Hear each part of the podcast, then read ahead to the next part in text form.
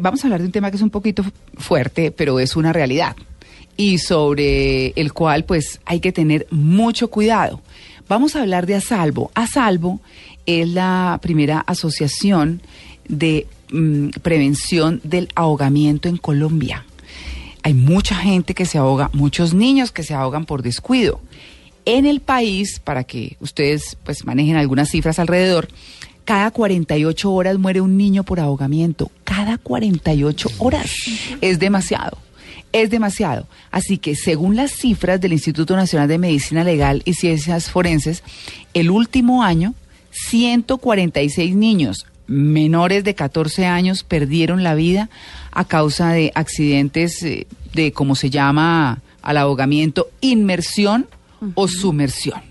Así que eh, vamos a hablar justamente con Pilar Molina, que es una de las fundadoras de Asalvo, para conocer, bueno, obviamente hay que prevenir, hay que tomar medidas.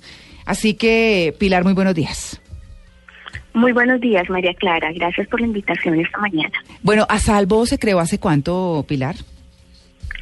Eh, legalmente estamos constituidos hace como un mes, pero el pasado 23 de mayo hicimos el lanzamiento oficial. ¿Qué pretenden ustedes, además de evitar esto, es que educar? ¿Qué quieren hacer?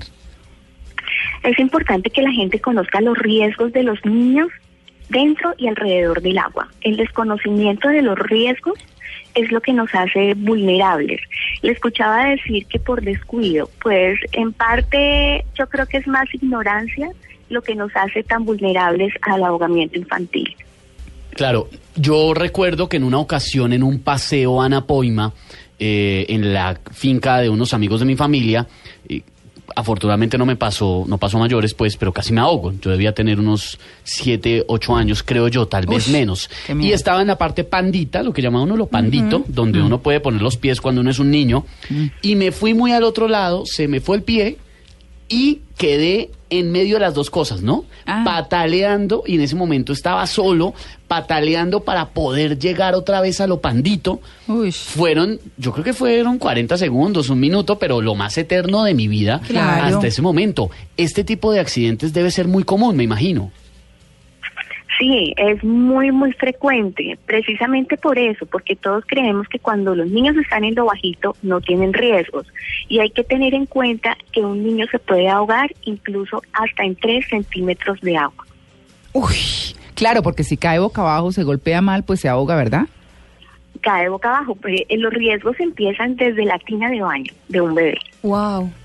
bueno. Entonces, es bien importante saber que esos riesgos la gente no los conoce, no los conoce, es terrible, mm. es terrible saber eso y entonces es muy importante que al conocer los riesgos yo ya tenga capacidad de prevenir.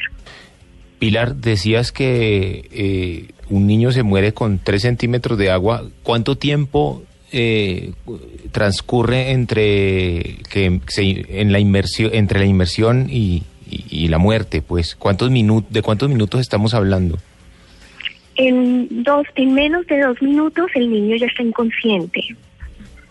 Y en dos minutos o tres prácticamente ya, ya puede tener daño cerebral.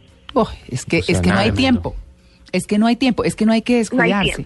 claro, ¿cuáles son los eventos más comunes? Piscinas, ríos, ¿cuáles?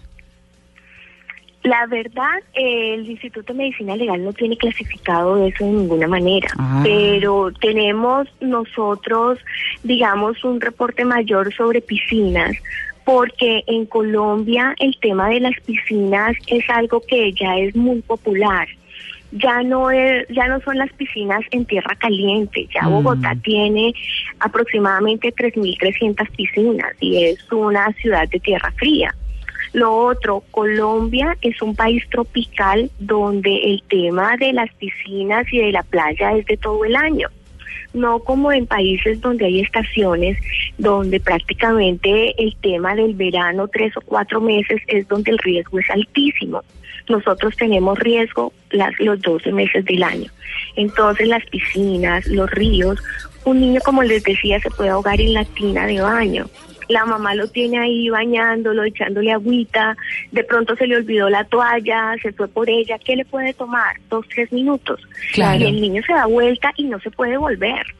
Cuando regresa lo puede encontrar ahí con su naricita inmersa dentro de los tres centímetros de agua, que es suficiente. Entonces miren los riesgos tan altos que tenemos todos los días y la gente debe conocer los riesgos para aprender a prevenir.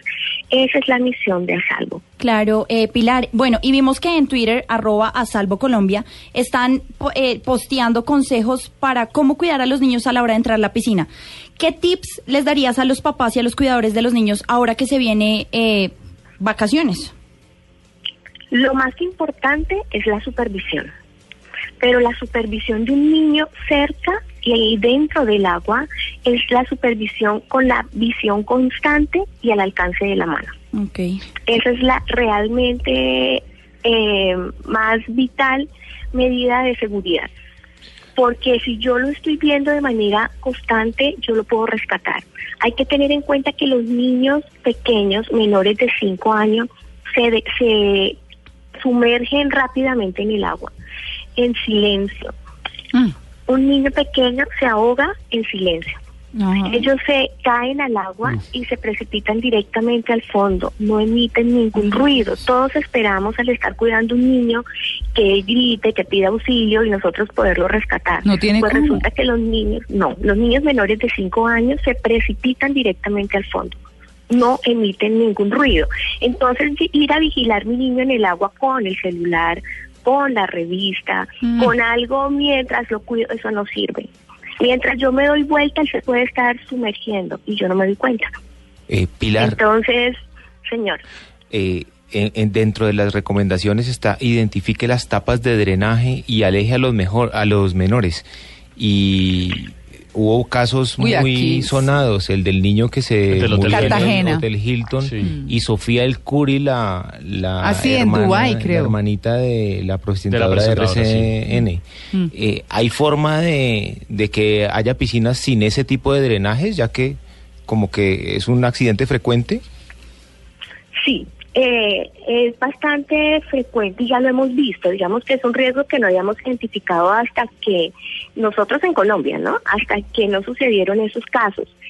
Dentro es bien importante tener en cuenta las medidas de seguridad en la piscina.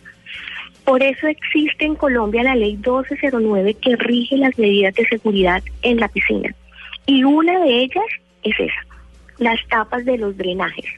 Con el tiempo, con el cloro, con el sol, ellas se van deteriorando y se van soltando. Mm. Entonces muchas tapas ya no están, muchas tapas ya están partidas, ya se han ido perdiendo y recuerden que cuando la piscina está en funcionamiento y el, funciona la bomba de recirculación del agua para mantener el agua limpia mientras se usa, esa bomba tiene una succión muy fuerte que puede atrapar un cuerpo.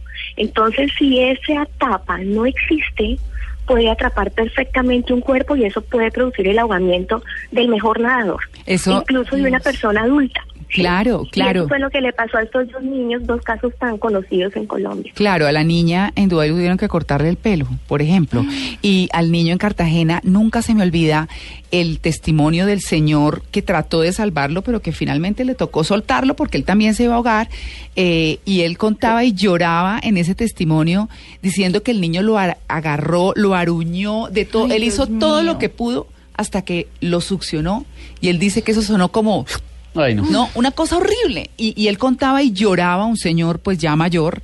Entonces son cosas que lo dejan a uno muy impresionados. Frente a esta asociación, eh, Pilar, que me parece importante, pertinente, más allá de todos los cuidados, ¿Cómo van a trabajar ustedes? ¿Cómo a salvo va a trabajar en el país? Eh, yo veo que tienen eh, varios aliados estratégicos, ¿cierto? Fundaciones, escuelas, en fin, empresas. ¿Cuáles son y cómo van a trabajar? Bueno, nuestra primera campaña y la que lanzamos ese día es la del guardián del agua. El guardián del agua es una persona adulta eh, identificada con una escarapela, sí, pues digamos que una forma de todos saber quién es el guardián del agua en determinado momento. Y es un adulto que en determinado momento está encargado de la supervisión exclusivamente de los niños en el agua. Por ejemplo, cuando hay reuniones familiares, piscinadas y esas cosas, Mientras los adultos se dedican a sus cosas, debe haber uno de ellos en la piscina exclusivamente vigilando a los niños.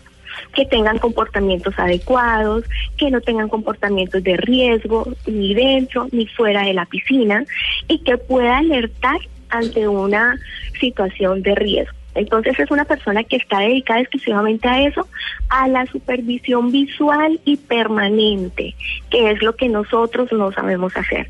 Y tiene una escarapela. Ese adulto no se mueve de ahí hasta que no llegue otro adulto y lo releve y le mm. reciba la escarapela. Es una forma de tomar esa responsabilidad. Es mi responsabilidad. Pero ¿sabe Se reparten en intervalos de tiempo. Pilar, usted dijo una cosa muy importante hace unos minutos y me parece que, que es eh, absolutamente clave y es el, el celular. es cierto. Miren, el celular no distrae. Aquí hace poquito alguien caminando por un pasillo de Blue se estrelló con la punta de un monitor de, de un televisor, sí. Pero mejor dicho, casi queda ahí. El totazo fue horroroso, pero es que además usted lo ve manejando a mí hace un tiempo me estrellaron por detrás una señora que iba chateando, pero además con toda, ¿no? Porque pues frenó fue con mi carro. Es decir, toda una cantidad de cosas que uno dice, el celular es tan difícil. Absorbe. Y tiene uno que concientizarse de que estoy en esta tarea, estoy manejando, estoy caminando, estoy cuidando la vida de unas personas en un sitio de baño, una piscina, un río, lo que sea. Así que muy pertinente, eh, pues ojalá Pilar eh, tengan muy buenos resultados, ojalá podamos evitar muchísimas muertes. Bienvenido a salvo pues para, para todas las personas que, que están en este momento en sintonía y que sepan eh, que existe. ¿Ustedes tienen algún teléfono de emergencia, alguna cosa? Tenemos nuestras redes sociales, la página web www.asalvo.org.com, .co, perdón, tenemos nuestro Twitter, tenemos eh, el YouTube, así que bueno, cualquier duda por ahí nos podemos comunicar. Para cerrar, eh, Pilar, agradeciéndole su atención con En Blue Jeans eh, de Blue Radio, les voy a dar unas cifras. Los departamentos donde más se presentaron ahogamientos, les voy a decir, Antioquia, 49, Santander, 36, Bolívar, 32, Cundinamarca, 30 y Meta con 29 es muy alto. Se las dejo, 7 y 48.